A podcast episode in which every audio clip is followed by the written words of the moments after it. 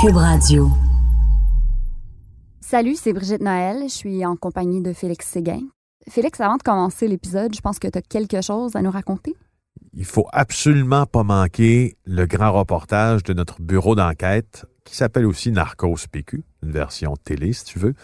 Un reportage qui nous a amené au cœur de la guerre des cartels dans l'État de Guerrero au Mexique, qui nous a amené voir des anciens de la DEA à Washington, D.C., qui nous a aussi fait tourner plein d'entrevues à Montréal qui vont vous faire comprendre la narcoculture.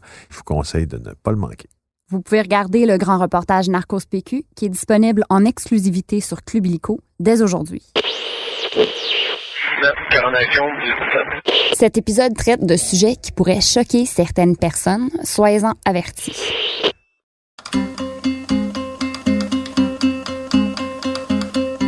La dernière fois où on a effectué une saisie aussi importante d'héroïne, ça remonte à 2014. Alors, nouvelle saisie de drogue. 80 000 doses d'héroïne. Cette présence accrue de fentanyl. Les cartels de la drogue mexicains sont très bien implantés à Montréal.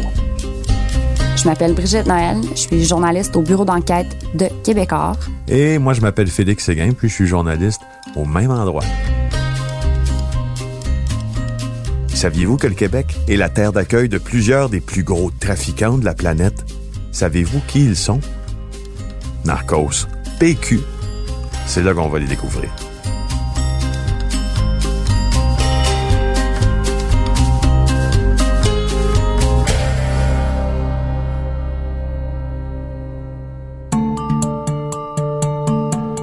L'épisode d'aujourd'hui se penche sur les gangs de rue, un groupe incontournable dans l'univers du narcotrafic.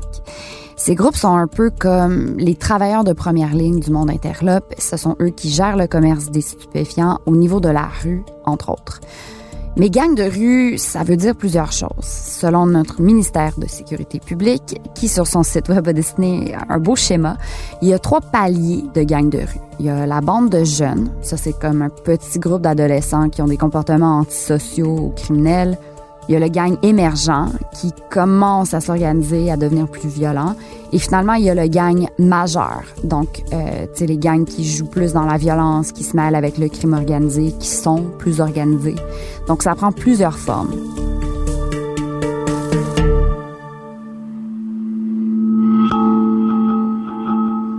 Bon, les gangs de rue au Québec, d'abord, ça commence à Montréal, à peu près dans les années 80.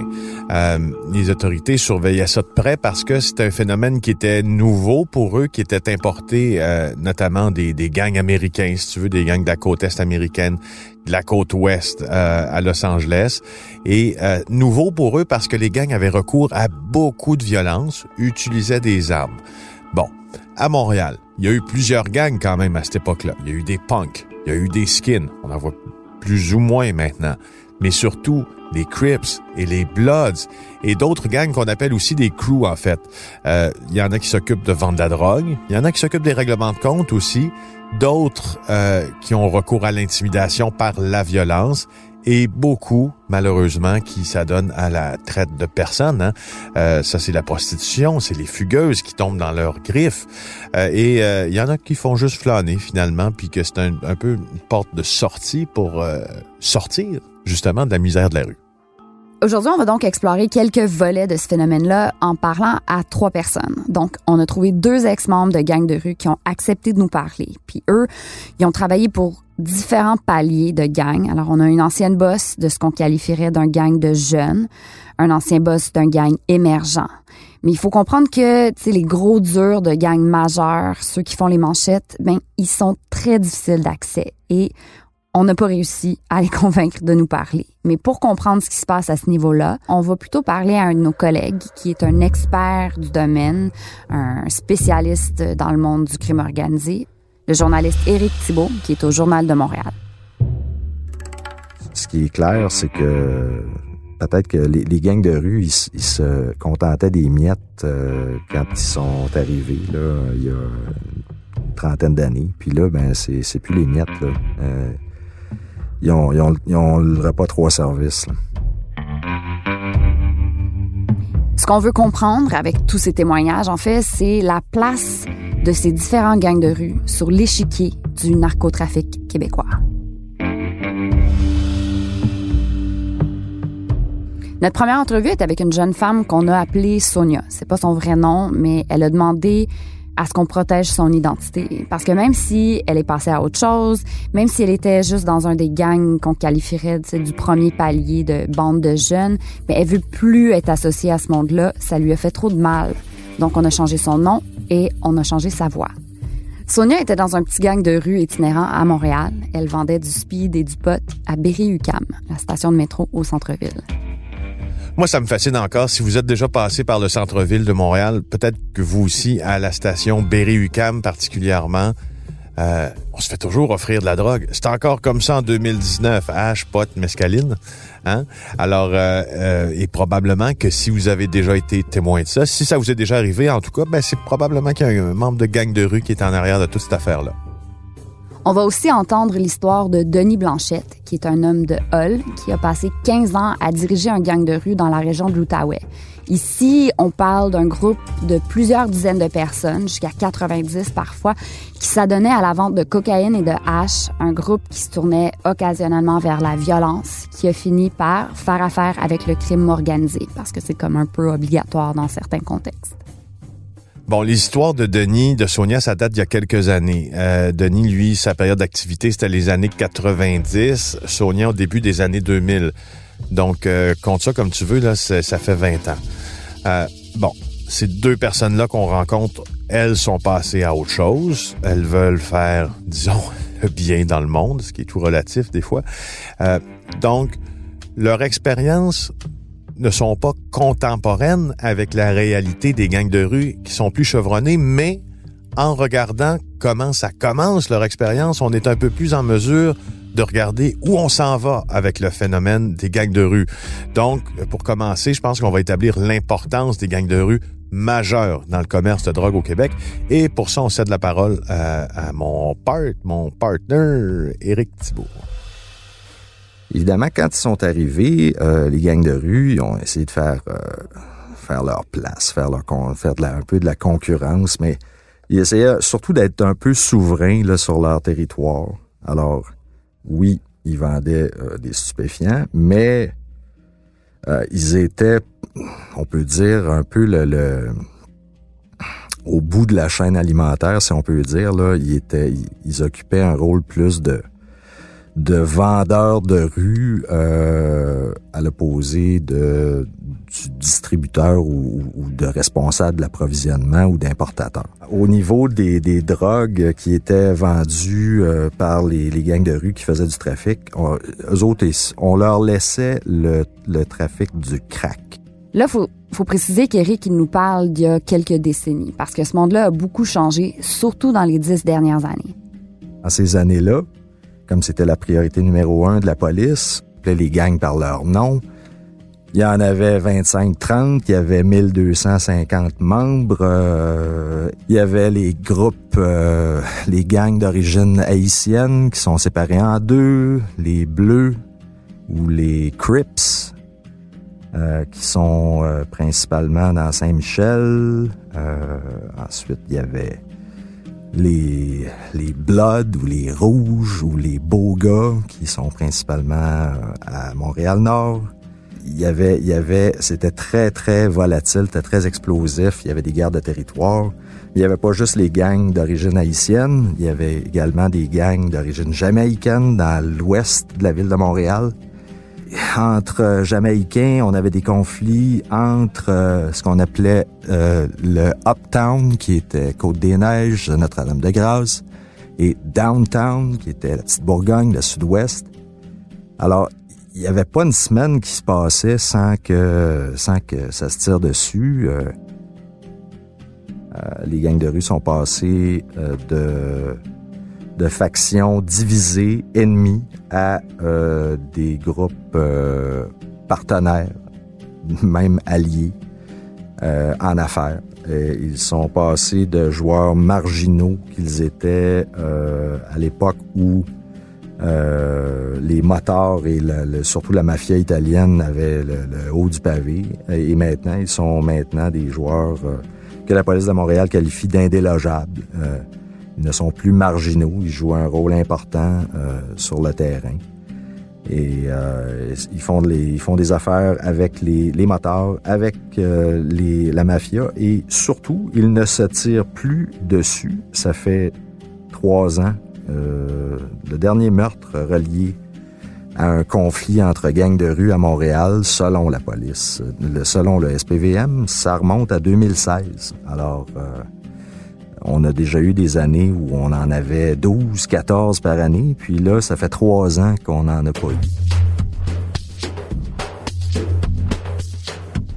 Éric nous a expliqué comment, tranquillement, les gangs de rue majeures ont tissé des partenariats avec les motards.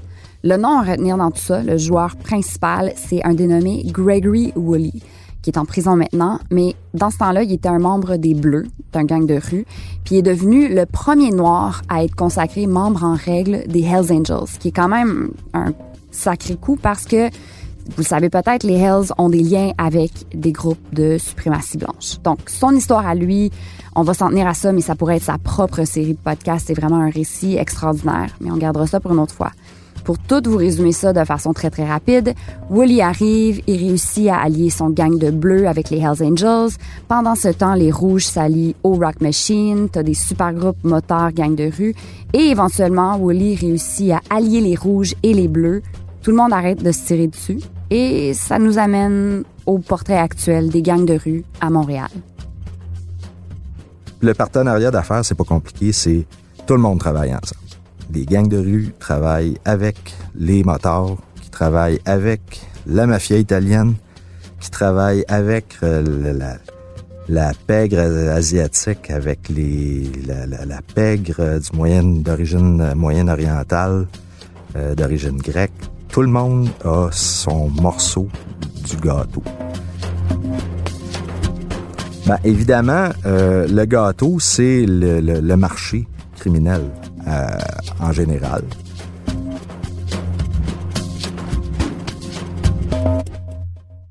Selon ma recherche, selon la recherche en général qui existe sur ce domaine, la majorité des membres de gangs de rue se tournent vers cet univers par besoin d'appartenance. C'est vraiment un des éléments principaux.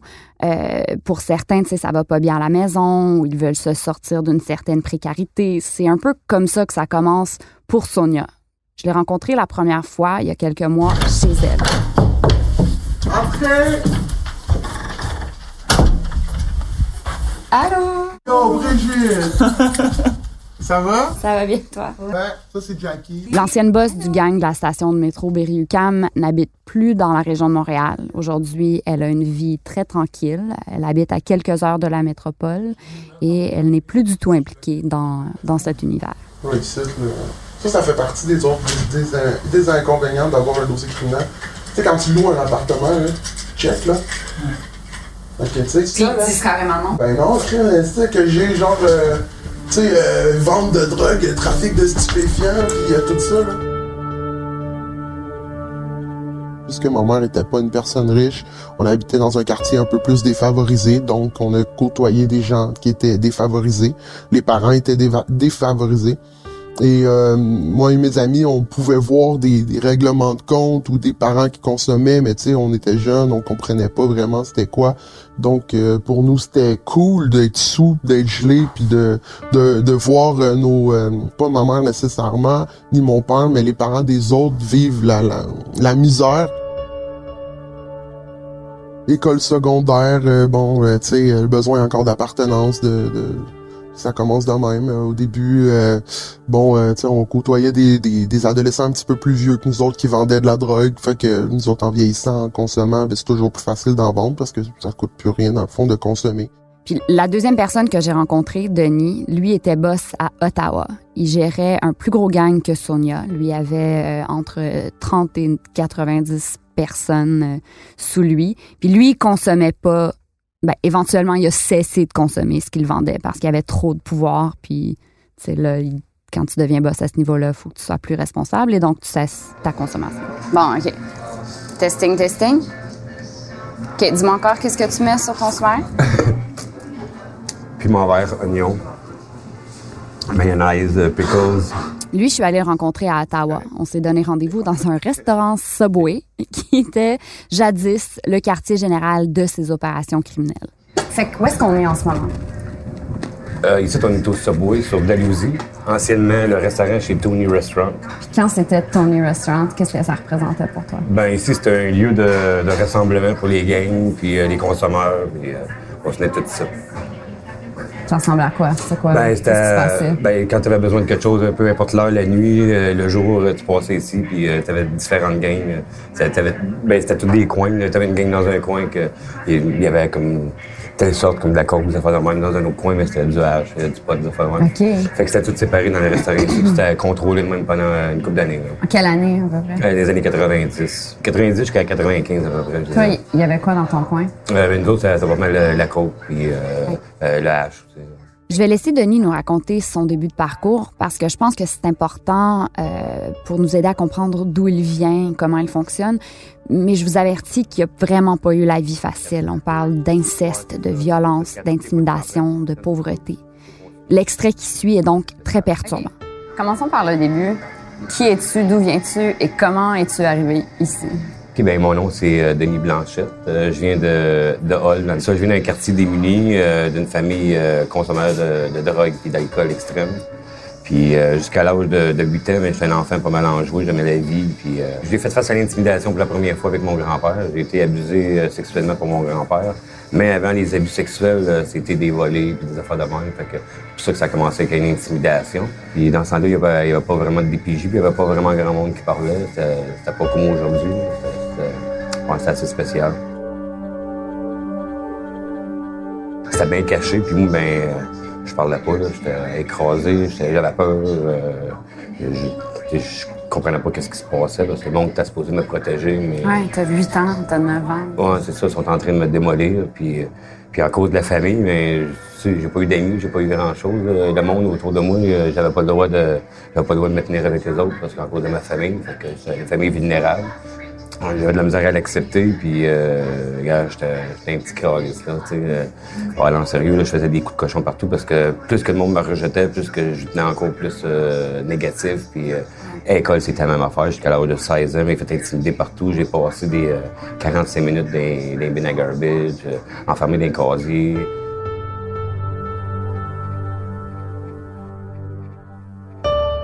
Donc, une famille complètement foquée, euh, de l'intimidation. On dirait que ce sont c'est des conditions sine qua non pour certaines personnes euh, afin qu'ils intègrent des gangs. C'est souvent ça qu'on voit.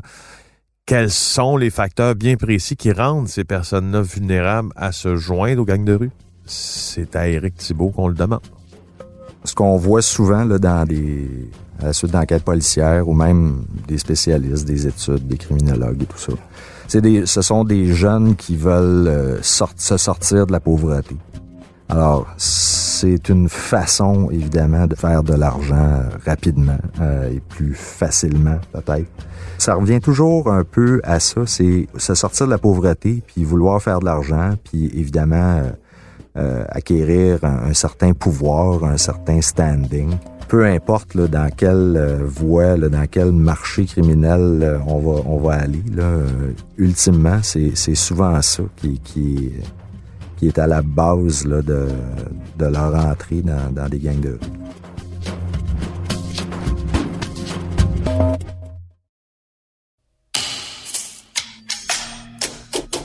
Pour retourner à l'histoire de Denis, qui à ce moment-là est vraiment en quête de famille, il arrive euh, de Hull, dans les rues d'Ottawa. Il a 16 ans, il est perdu, il est vulnérable, vraiment un enfant brisé. Euh, au début, il est encore une proie facile, il se fait tabasser, il, il- même dans la rue, il est abusé. Mais éventuellement, il se fait de gros amis tough. C'est des gens plus vieux qui lui offrent de la protection. Mais en échange, euh, il doit se mêler à leurs activités pas très légales, pas très catholiques. Euh, ils m'ont tout montré. Ils m'ont, euh, ils m'ont montré à me défendre. Euh, euh, les autres, ils ont vu le, le potentiel que j'avais. Ben, moi, j'ai pas vraiment été à l'école. J'ai été jusqu'en sixième année, j'étais fort à l'école. J'ai, fini en, quand j'ai retourné aux adultes, j'ai fini avec euh, 96 en maths. Euh, j'avais, j'ai, une grosse force, une grosse force en maths. Fait que les autres, ils ont vu mon potentiel. Fait que moi, en arrière de ça, moi, quand on a commencé à créer nos gangs de rue, euh, moi, je dirigeais tout complet, je montais tous les plans, puis euh, moi, j'avais pas le droit de consommer parce que dans ce temps-là, ben là, j'étais rendu peut-être à 17 ans et demi. Puis euh, eux autres, c'est des gros consommateurs. Puis euh, eux autres, il y avait comme 30-40 ans. Eux autres sont, sont à deux jours assez vieux. Puis, euh, fait que les autres, ils voulaient pas que je me fasse la face comme eux autres, que je finisse comme eux autres. Fait que les autres, sont, ils me protégeaient. Puis, fait que euh, c'est la première fois que je goûtais euh, à force puis au pouvoir. Toute ma vie, je m'ai fait intimider. Fait que euh, j'ai parti fou dans la rue. Là, euh, je savais que j'avais des, des en arrière de moi. Fait que j'ai devenu comme l'image de ma famille. Fait que j'ai détruit des vies. Puis, euh, alors, il y a eu bien des affaires que j'ai faites que pas fier, mais c'était c'était une survie aussi en même temps. Puis, euh, Moi, il m'a raconté ça. J'ai tout de suite pensé qu'il s'était sûrement fait exploiter par ces hommes-là, mais lui, il ne voit vraiment pas ça comme ça. Avec le recul, est-ce que tu sens que tu as été instrumentalisé par ces deux goonies-là qui t'ont recruté? Non, non, non, non, non. Je- non. S'il m'aurait réussi, euh, il n'aurait pas tout fait ce qu'ils ont fait pour moi. Euh, c'est la première fois que j'avais de l'importance, c'est la première fois que le monde aimait ce que je faisais, ou euh, j'ai jamais tout le temps été écrasé, puis euh, je me fait tout le temps taire. Fait que toutes les fois que je le disais de quoi, ben, je me faisais. Fait que,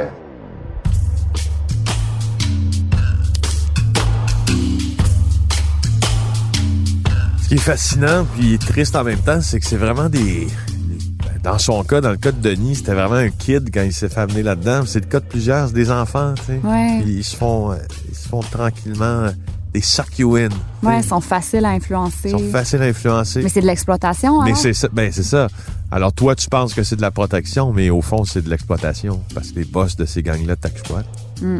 Ben, Aujourd'hui, je sais pas comment euh, vraiment comment ça se les- ces jeunes-là sont recrutés, mais bon, je sais qu'à une certaine époque, euh, quand effectivement là, euh, c'était un petit peu la guerre entre les gangs de rue, euh, les jeunes euh, étaient naturellement embrigadés là, par par les gangs. C'est si tu si tu vivais à Montréal-Nord, ben c'est c'est clair là, tu tu t'allais pas là habillé en bleu. Il y, a, des jeunes qui se sont fait tuer juste parce qu'ils ils sont arrivés dans le mauvais quartier avec la mauvaise couleur.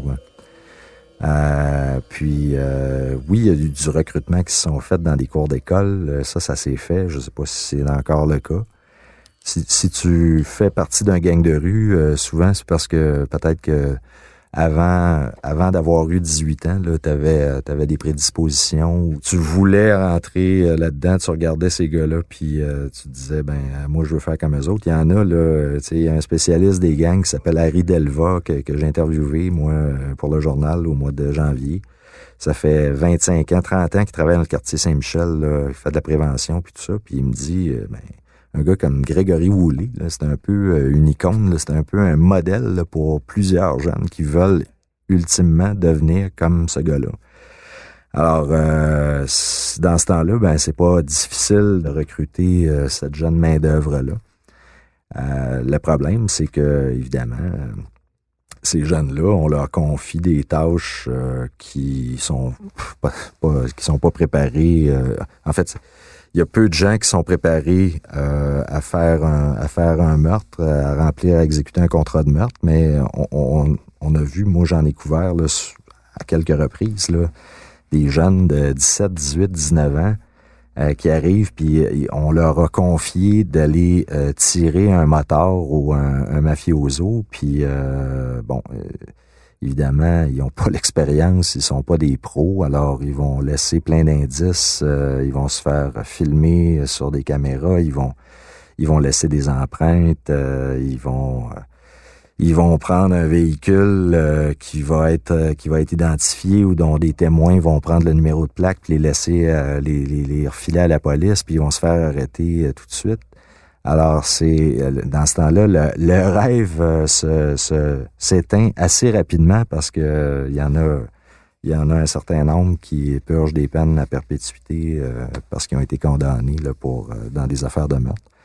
Mais bon, j'imagine que la tentation, la tentation doit être forte et quand t'as pas eu de chance, quand t'es quand t'es jeune, pas d'argent, euh, t'es encore mineur, faut que tu travailles pour euh, t'occuper de la famille parce que papa, papa est déjà dedans, euh, en prison, puis euh, maman, euh, cinq, six frères et sœurs à faire vivre. Ben, c'est souvent ça que c'est souvent c'est souvent comme ça que, que ces gens-là tombent, tombent dans les gangs de rue comme ça. Puis évidemment, c'est pas tout le monde qui vont s'élever au rang d'un d'un Gré- d'un Grégory Woolley. Il y en a il y en a des dizaines et des dizaines d'autres dont on n'entend pas parler ou dont on entend parler seulement parce qu'ils se sont fait euh, se sont fait euh, pincer par la police, puis on les voit dans le journal. euh, Pour Sonia, c'était vraiment plus un cercle social. Pour elle, la vente de stupéfiants, c'était comme une activité dans laquelle elle et ses amis sont tombés. Ils vendaient pour consommer. Euh, c'est des adolescents qui font le party. Mais de fil en aiguille, c'est devenu comme un- une entreprise. Euh, elle faisait du réseautage, elle a grimpé les échelons, elle est devenue boss. Puis après, ben là, c'était juste qu'on consommait tellement beaucoup que, dans le fond, on s'est mis en en vente. C'était pour le fun au début. On s'en foutait un peu. C'était juste, on dépend de nos amis. Puis là, euh, le plus en plus, ben là, moi, j'avais d'autres amis, des amis avec des scooters, des amis qui avaient des permis de conduire. Fait que là, ça, ça a commencé à être gros. Fil en aiguille, quand j'ai eu mes 18 ans, ben là, j'avais le droit de sortir, clubber. Puis bon, je fréquentais euh, pas mal de bars puis euh, de clubs. Fait que là, vendre un peu avant les clubs. Bon, puis fil en aiguille. Tu vendais quoi? Euh, je vendais euh, du speed puis du pot. Là. Ça a jamais été vraiment plus que ça. À un moment donné, ben, je suis tombé dans la rue parce que j'avais fait des choix, puis ma mère était tannée de, de me voir dans la consommation, fait que je suis parti. Puis euh, quand je suis tombé dans la rue, ben là, euh, je me suis mis à aller traîner à Berry. La plupart des gens qui ont connu la rue finissent par, faire un tour dans cette dans ce petit coin-là, qui est euh, dans le fond trois coins de rue, mais trois coins de rue qui changent une vie parce que tu deviens accro à ces coins de rue-là. Et puis euh, là, moi je voulais je voulais continuer à. Tu sais, c'est la seule chose que je connaissais. J'avais lâché l'école. euh, fait que j'ai décidé d'aller me faire euh, essayer de me faire engager là-bas. Puis je me suis mis à vendre de la drogue là-bas. Puis là, comment comme, comme Mais je pense que la question, que c'est engagé par qui? mais c'est ça, t'arrives là-bas, il y a du monde qui vendent, euh, tu sais, dans le temps, c'est plus de même à Star. À Star, c'est, c'est vraiment n'importe quoi, n'importe qui arrive. Bon, mais avant, c'était vraiment setupé. T'avais un gars qui était le boss, qui fournissait. Puis là, t'avais un BR qui est un boss de rue que lui te protège pendant que tu vends la drogue. Puis t'avais les runners en bas de l'échelle qui, eux, dans le fond, font la job sale de salir leur visage, euh, tu sais. euh. Fait que dans le fond, on, on se fait un schéma d'un processus de recrutement qui n'existe pas toujours parce que ça. si tu es un consommateur, puis ben tu flânes au mauvais endroit, au mauvais moment, où tu es habitué dans, dans les bas quartiers de la ville, tu peux rencontrer quelqu'un qui va juste t'amener vers ça. C'est pas c'est pas un processus d'endoctrinement puis d'enrôlement qui est très clair puis qui est très défini. C'est ça, c'est pas toujours évident. Puis des fois, tu te retrouves. Mais comme Sonia, on dirait c'était un peu comme malgré elle, là, tout à coup, être le boss d'un gang de rue. Puis c'est juste Ouais. qu'elle contrôle son groupe d'amis. Fait que elle, euh, puisqu'elle consommait ce qu'elle vendait, puisqu'elle vendait pour consommer, elle a pas, était pas là-dedans pour le cash. tu sais, Elle faisait pas beaucoup d'argent, puis elle a pas mis grand-chose de côté. Elle, c'était vraiment pour le rush. Fait que, comment tu te sentais d'être la boss? Ben, c'est, c'est sûr que c'est cool, le pouvoir, là. Ben, c'était cool, le, le pouvoir. euh, tu t'as quand même une influence sur tout ce qui se passe. Puis euh, le sentiment de, de respect que moi, dans le fond... euh, tu sais, parce que j'étais pas... j'étais pas une vendeuse trou de cul, tu sais. J'étais pas genre, yo, oui, je jouais à ça, mais j'aidais tout le monde dans la rue. Tu sais, j'étais le genre de, de vendeuse boss qui arrivait avec des beignes pour tous ses employés, genre, qui achetait des trucs à ses vendeurs, puis euh, des mitaines, puis qui louait des hôtels, tu sais. Je pense que à travers avoir fait le mal, j'ai réussi à faire quand même un peu de bien, tu sais. C'est bizarre, là, d'une même, là. Mais oui, mais le pouvoir, c'est sûr, c'est du pouvoir, mais le pouvoir, il est là, mais tu peux le perdre le lendemain, là. Fait que t'en profites, tu sais, tu, tu vis ta journée, puis t'essayes d'être, moi, dans mon cas, en tout cas, j'essayais d'être le plus cool avec tout le monde.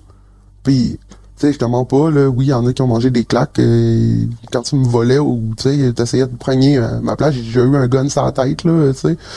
Euh, parce que justement j'étais un boss puis que là l'autre il voulait ma place. Fait que là en tout cas là il m'a sorti un gun. Fait que moi j'ai dit ben vas-y mon champ. Puis là tu sais finalement ça s'est pas arrivé mais ça aurait pu. Là j'aurais pu mourir souvent là. Puis j'ai été chanceuse que je me suis jamais fait battre. Je me suis jamais fait violer. Je me suis jamais fait voler dans mes poches non plus. Là quand tout le monde travaille pour toi mais là c'est le stress. Puis euh, bon après un mois tu sais tout le monde finit par se faire arrêter là. Je veux dire c'est pas euh, Fait que tu rentres là-dedans en sachant que. ah ouais, c'est sûr. Mais tu vois tes amis se faire arrêter à côté de toi, puis toi, tu continues à côté. Pendant que ton ami se fait arrêter, toi, t'es en train de faire une vente à droite, là. sais, c'est... mais Moi, je consommais tellement, puis les gens avec qui je travaillais consommaient tellement que on s'en colissait, là. Tu C'était comme... on- C'était de l'argent. Puis l'argent que tu faisais, tu l'as dépensé, puis le lendemain, tu recommençais à zéro. Ah ouais? Donc, ça ça fait zéro profit parce que t'es dans la rue, puis t'es tellement pogné dans l'engrenage de... Si tu t'en vas du coin de rue, tu vas perdre de l'argent que tu restes là. Fait qu'au bout de la ligne, euh, tu vas, mettons, tu te loues un hôtel, mettons à 50, à 50 piastres, ou des fois à 100 piastres parce que quand que les festivals l'été, tout ça, c'est les chambres, ils montent, puis tu sais, bon, le monde aime bien profiter de la situation. Fait que là, tu te ramasses que finalement, euh, tu sais, là, faut que tu repayes ta load. Tu sais, t'as été vendu, mais là, faut que tu repayes pour en avoir d'autres. Mais là, t'es jamais sûr de tout revendre parce que il peut arriver n'importe quoi. Il peut mouiller, il peut avoir une descente de police, il peut avoir une autre gang de rue qui débarque. Fait que, euh, finalement, c'est un, un genre de job incertaine, là. Ouais, mais en- C'était vraiment comme plus un trip. Le quotidien de Denis, lui, était un peu plus organisé que celui de Sonia. Voici comment ça se passait. C'était comment le feeling de recevoir la drogue pour la première fois? Euh, c'était élevé. C'est, c'est, ouais, il y avait- j'ai, j'étais Christmas et nerfs, mais. Euh, moi, j'étais nerveux, mais pas une, une nervosité de même, je sais pas. C'est, une bonne question parce que. excité? ouais, eh, oui, excité, puis. euh, Parce que ouais, parce c'était un, beaucoup co- de cash. c'était un coup. Là, ouais, non, non, c'est beaucoup de cash. euh, en même temps, mais. Euh, je le croyais pas non plus, tu sais. Mais tout est en train de, de, de monter en, en règle, comme en compte, là, toutes les affaires que j'ai pensées, que j'ai montées, qu'est-ce que je leur parlais. Fait que là, on était rendu là. là. Fait que là, quand on est, on est arrivé là, mais là, c'était, rendu. euh, euh, on a s'est loué une maison. Ben, pas une maison, une chambre. Dans ce temps-là, nous, on appelait ça Rito Cockroach Chapel. C'est Rito Chapel. Je sais pas si tu sais. Je sais pas si c'est vrai. Bon, mais là, euh, regarde, c'était dégueulasse là-dedans. là. Chapel à quelle hauteur? Euh, on était au dixième étage. Elle te dit, à un moment donné, on a ouvert les portes, là, puis tout bougeait là-dedans. Là. Ouais, c'est dégueulasse. Mais nous autres, c'est là qu'on cachait notre stock. Parce que nous autres, Personne va aller fouiller là. ah non, non, non, puis pas rien que ça, c'est que ça, c'était une place pour scammer des chèques de- d'aide sociale. Parce que tout le monde a retiré leur chèque de social là, mais ils couchaient pas là. Parce que, gars, c'était un plan que tu te réveillé dans l'autre chambre le lendemain matin. non, non, c'est dégueulasse. Euh, on se rendait là à 6-7 heures le matin. On commençait à préparer les affaires. Euh, euh, Chris, il préparait comme les baguilles de coke, il préparait toutes les, affaires. On faisait, on splitait tout avec les noms, mais comme on avait tous des nicknames dans la rue, Donc, le groupe de Denis s'était tissé des liens avec le crime organisé parce que pour lui, c'était devenu obligatoire pour bien fonctionner. Il avait euh, créé ces liens-là avec d'autres gangs de rue plus importants à Ottawa, puis ensuite avec des fournisseurs à Montréal, des gens qu'il n'a pas voulu me nommer parce qu'ils sont encore actifs. Euh, il a aussi entraîné sa mère là-dedans, une vraie opération familiale, et c'est elle qui, incognito, aidait les employés de Denis à organiser la vente de drogue. Ma mère a travaillé, j'ai fait travailler ma mère dans la rue, c'était le- la personne principale après moi, dans le fond. À, à part de mes deux autres chums. là. Mais ma mère, c'est elle qui distribuait tout, tout, tout le stock dans les rues, c'est elle qui, qui se promenait. Puis, parce que qui ben, c'est, nous autres, on voulait avoir quelqu'un qui était neutre, puis quelqu'un qui avait pas de l'air louche. Puis, euh, tu sais, parce que quelqu'un qui se promène avec des tatous, puis peu importe où il y a un itinérant, il se fait coller tout de suite. Tu t'effrayais, tu te fais coller toutes les cinq minutes. Ta mère, elle a Non, c'est faire ça? Ouais, ma, mère, ma mère a tout le temps. tout- je consommais de la, de la coke avec ma mère quand j'étais jeune. Euh, on l'a pas eu facile. Ma mère n'a pas été appris non plus. Fait que euh, on l'a appris comme qu'on l'a comme qu'on l'a eu. Puis euh, ma mère a consommé, je consommais avec. Fait que quand on l'a landé ici, ma mère, c'est parce que ma mère m'a tout le temps suivi dans peu importe ce que j'ai fait. Euh, ma mère. peu importe ce que ma mère elle, elle va se casser pour me sortir dans le ou euh, dans ce temps-là ma mère aussi elle vendait de la coke dans ce temps-là. Ça, c'est un autre gang de Gatineau. Dans ce temps-là, euh, ils vont malonner, puis euh, ils sont fait buster. Fait que tu vendais combien par semaine à peu près? Ben, d'un début au commencement, on vendait quasiment euh, une centaine de grammes par semaine. Euh, de chaque, à peu près. Les environs. là. De chaque la coke. Ouais, ouais, chaque. À peu près une centaine chaque. Là. Non, c'était un average. là. Des fois, c'était plus, des fois, c'était moins. là. Mais euh, en dernier, c'était. Ben, en dernier, on faisait des, des, des 50 000 pièces par semaine. là. Euh, chaque, là, comme. ça roulait, ça. En- juste en avant des hébergements des sans-abri, les sans-abri, premièrement. Ça, c'était les numéros un, parce que les autres, déjà là, euh, quand ils commencent à, à, fronter, mais ils, commencent à sauver des billes, toute l'équipe, mais euh, ils commencent à donner leur chèque. Fait qu'à tous les mois, ils donnent son chèque.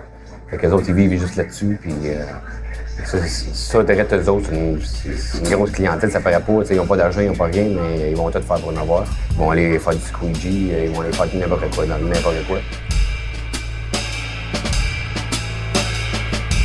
Donc, la clientèle de Sonia à Berry-UQAM, c'était quel genre de, quel genre de profil? Elle m'a dit que c'était assez varié. C'était qui ta clientèle? Ah, c'était n'importe qui, là, pour vrai. Euh, des messieurs qui finissaient de travailler, euh, du monde qui clubait, euh, du monde bien normal, là. Je veux dire, du, qui qui fume pas du pot aujourd'hui, là. Tu sais, moi, j'en fume plus, là. Mais, euh, tu sais, c'est normal. C'était pas... euh, tu sais, oui, t'as, t'as tout le temps la classe de rue, tu sais. Parce que quand t'es à Berry, il y a la classe rue, puis t'as le monde qui passe, qui sort du métro, là. Ça n'a pas de l'air des drogués, mais ils vont triper un soir, ils s'en vont sortir au club. C'est plus ce genre de clientèle-là. J'ai eu de la clientèle super riche qui arrivait en char, euh, tu sais, belle auto, puis tout ça. Puis c'était du monde comme toi puis moi, là. Alors, donc, j'imagine la clientèle dont Sonia vient de nous parler, mais j'imagine que le modèle d'affaires est assez différent aussi pour des gangs plus sérieux. Ça ressemble à quoi à ce niveau-là? Toi, Eric, as-tu quelque chose à dire là-dessus? Ou... euh? Alors, il n'y a jamais eu de, de, de, de chiffre d'affaires, euh, il n'y a jamais eu de... Ils ont- ils n'ont pas dit, voici combien d'argent les, les, les gangs de rue font euh, par semaine ou par mois ou par année là, avec le trafic de, de, de, de- cocaïne. Mais c'est assurément, c'est des millions par année. Puis ils vendent pas juste de la cocaïne, ils vendent encore, euh, ils vendent encore du crack. Euh, et ils vendent. Il y, a des- il y a des gangs qui vendent. Il y a des membres de gangs qui ont été arrêtés parce qu'ils vendaient des drogues de synthèse euh, et même de l'héroïne.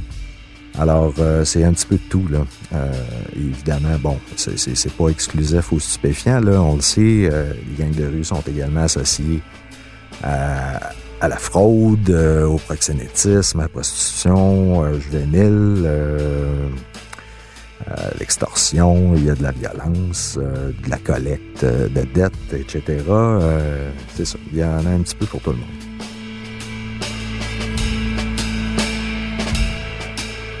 Les gangs de rue sont dans les bars, comme les motards sont dans les bars, comme en fait les motards, les, employés, les, subalternes des motards. Les, motards ne, touchent les motards touchent plus euh, vraiment, ils se salissent pas les mains, ils font sont, sont à un autre niveau, mais c'est pas clair, c'est pas délimité de façon claire qui fait quoi dans le crime organisé. L'important dans le crime organisé, c'est tu touches pas à mon territoire. Ça, ici, t'es chez nous.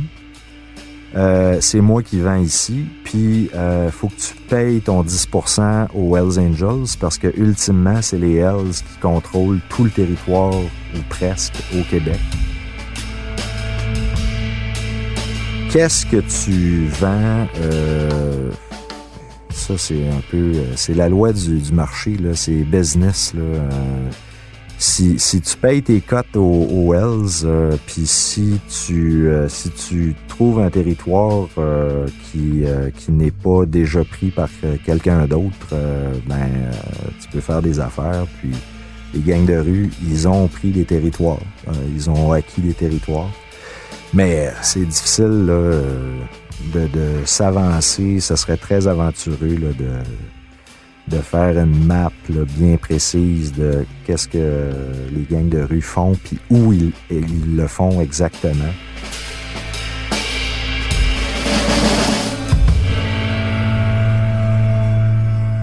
La question que je me suis toujours posée, mais je me doute un peu de la réponse, quand tu vis cette vie-là, quand tu fais ton argent dans ce mode de vie-là, si risqué, si exposé, dans le fond, est-ce que tu profites de ton cash? tu sais?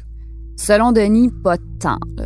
On vivait dans le luxe pas mal. euh, c'était fou. Là, regarde, on était tous bien habillés, puis euh, on, la bonne bouffe, on mangeait tout le temps au restaurant. euh, on, regarde, on, on était tout le temps rendus aussi à Montréal. Que, Comment c'était pour toi, ça, de- le fait que tu as grandi dans quand même la petite misère? puis là, Ah, mais, mais moi, franchement, c'est que, tu sais, oui, euh, dans ce temps-là, je- on vivait beaucoup avec l'argent toute l'équipe, mais je m'ai pas senti comme d'en profiter. Je- J'étais tellement pogné dans mes affaires, puis tellement dans, pas dans le paranoïa, mais dans le, ben, un peu de paranoïa, parce que, euh, sais, faut quand même que tu vois tout le temps ton dos.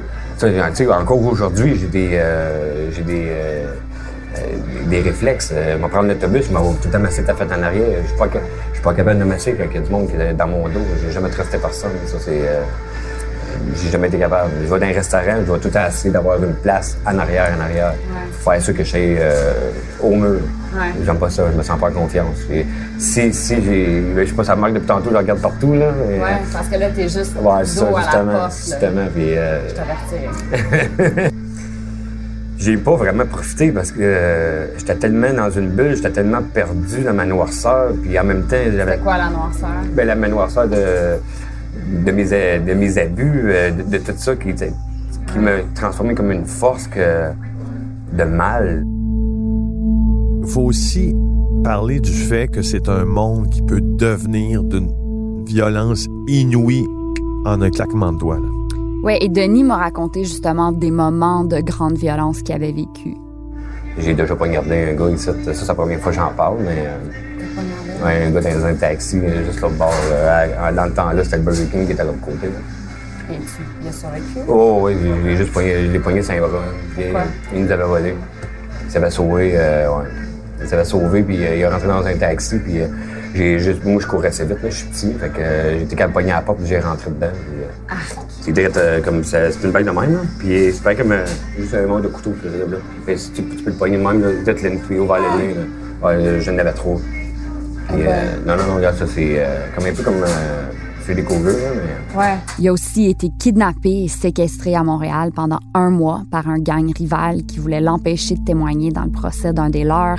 Euh, un de ses amis, un ado de Vanier nommé Sylvain Leduc, a été assassiné pendant cette guerre de clans. Après avoir été libéré, il a tenté de se venger, mais ça s'est pas passé tel que prévu. Quand j'arrive ici, euh, ce soir-là, on s'est affiliés. Euh, j'ai m'étais acheté des armes, euh, plein d'affaires.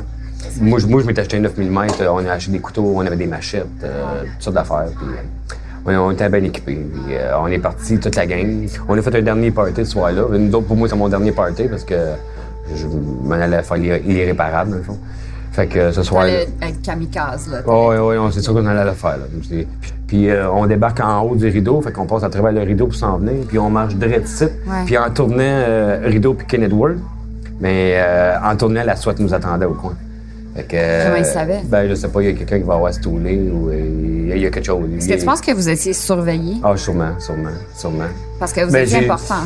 Il y a ça, puis moi aussi j'avais une grande gueule. Ben, à ce moment-là, quand ça s'est arrivé, euh, je me fermais pas gueule. Je, je disais tout que ce que je pensais, puis j'étais tellement en crise. Là, puis, euh, fait que, ouais, je m'ai fait arrêter, mais sérieux, aujourd'hui, Comme presque toutes les histoires de Narcos, les choses se sont mal terminées pour Denis et pour Sonia. Relativement, parce que les deux sont vivants encore pour nous le raconter. Mais Denis m'a dit que 16 de ses amis étaient morts, surtout de surdose. Son petit frère avait été assassiné par un gang rival. Sonia, elle, a fini par être emprisonnée. Elle a fait une sentence surtout chez elle, mais elle a dû complètement réinventer sa vie. Puis, euh, ben, à un moment donné, la police m'a ramassé. Je me suis fait dénoncer euh, du par du monde proche de moi. Je me suis ramassé en prison. Puis, euh, c'est ça. Ça fait dur en prison, là, pour vrai. Là. C'est, c'est vraiment pas cool. Là. T'as fait combien d'années en prison? Ouais, J'ai pas fait tant d'années que ça. Moi, j'étais plus du in and out. Moi, j'avais, j'accumulais, mettons, je, je volais un peu. Je me faisais pogner. Ils me donnaient une promesse de comparaître. J'allais pas en cours. Fait que là, j'ai fait ça plein de fois. J'ai eu 26 dossiers. Euh, quand que, finalement, bon, j'ai dû passer en cours pour tout. Puis là, j'ai pogné un an, un an et demi de sursis à la maison sans pouvoir sortir. Là, ça a changé ma vie. Puis là, la seule affaire que, dans le fond, je pouvais faire, c'était aller à l'école. Fait que j'ai décidé d'aller à l'école. Puis après, finalement, ben, je me suis repris en main tranquillement. Ils m'ont obligé à faire une thérapie. C'était tellement drôle parce que la madame m'a dit, t'as-tu arrêté de consommer? Je disais oui, puis c'était pas vrai, là, tu sais, je veux dire. Ça m'a pris quand même un certain temps. La consommation, elle revient, elle revient tout le temps. Jusqu'à temps qu'à un moment donné, tu fasses vraiment euh, ta décision de, je veux plus consommer. Quand même chanceuse, euh, quand même chanceuse d'avoir une sentence à domicile. là. Faire de la prison chez Ouais. vous, euh, c'est moins pire. Euh, Éric, comment ça se termine d'habitude pour les membres de gangs de rue, là, habituellement là, pour eux? Je veux pas.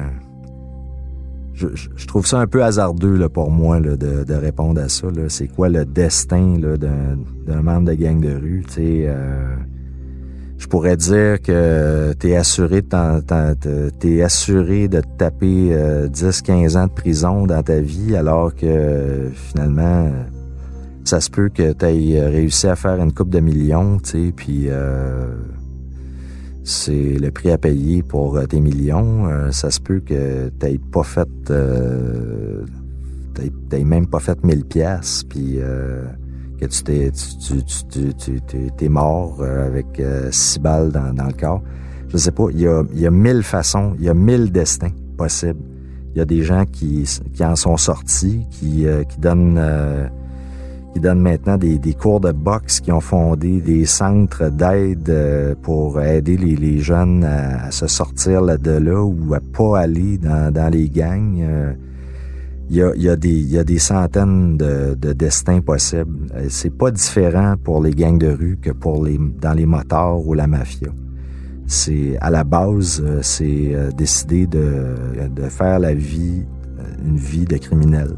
Évidemment, ça, avec tous les risques que ça comporte.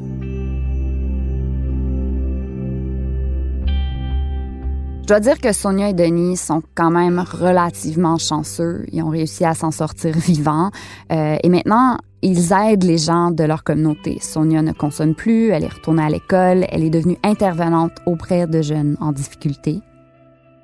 Et Denis, lui, s'est aussi réinventé de la même façon, je pense, c'est ça? Oui, il parle dans les écoles, tu sais, il parle à des jeunes en difficulté lui aussi, il veut raconter son histoire pour que ça motive les gens à ne pas suivre euh, c'est pas. Est-ce que tu regrettes ces, 15 années-là? Non. Non, parce qu'aujourd'hui, c'est mes outils, c'est mon parcours qui m'aide à apporter euh, de l'aide dans la société, puis euh, à faire comprendre aux jeunes aussi de ne pas faire les mêmes gaffes que j'ai faites. Je dirais qu'il est presque reconnaissant maintenant pour ce que son parcours lui a amené. C'est drôle, on est allé se balader après notre conversation. On a marché sur la rue Rideau qui est l'artère principale du centre-ville d'Ottawa, un peu leur rue Sainte-Catherine. C'est là qu'ils faisaient toutes ces deals. Puis ben, je lui ai demandé où il en est rendu maintenant. Ah, ça faisait tellement longtemps que j'avais pas marché sur la rue Rideau. Ouais, hein? Ouais. On reste passé par en arrière. Non, j'aime. Ah ouais, hein, c'est plus. OK. Fait que, c'est quoi un gang de rue ben, pour toi? Un gang de rue, tu sais, c'est. Euh, moi, je vois ça, c'est une famille. C'est une famille, mais c'est pas c'est pas fait pour tout le monde. Normalement, une gang de rue, tu arrives ici parce que soit t'as pas de famille, soit 80% des cas qui sont dans les rues, c'est des abus sexuels. Euh, souvent écrasés par le monde, euh, sont, sont rejetés de la société. Pas chanceux, hein?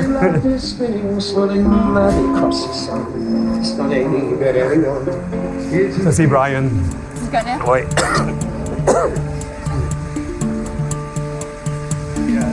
OK, attends, je vais te reposer la question. Ah, OK, c'est trop de bruit, hein, attends.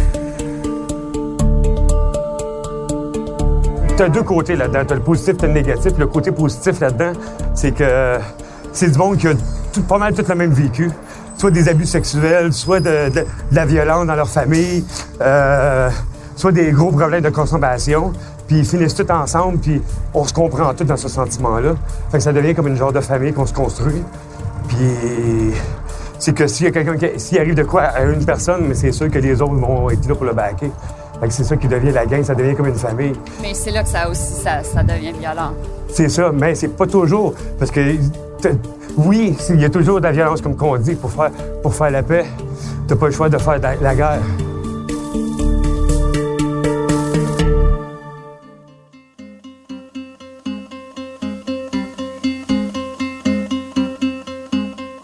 La semaine prochaine, à Narcos PQ, on parle à un narcotrafiquant devenu délateur qui a aussi réussi à être l'une des personnes impliquées dans la fin de la guerre des motards. Si vous aimez ce balado, n'oubliez pas de vous abonner et de le partager sur vos réseaux sociaux. On vous invite aussi à nous laisser vos commentaires et à nous donner un maximum d'étoiles, préférablement 5. Vous pouvez aussi suivre le bureau d'enquête de Québecor sur Facebook ou nous lire dans le Journal de Montréal. Animation et recherche, Félix Séguin et moi-même, Brigitte Noël. Mix sonore par Philippe Séguin, à ne pas confondre avec Félix Séguin. Réalisation et montage, Bastien Gagnon La France et Anne-Sophie Carpentier. La série Narcos PQ est une coproduction du Bureau d'enquête de Québecor et de Cube Radio.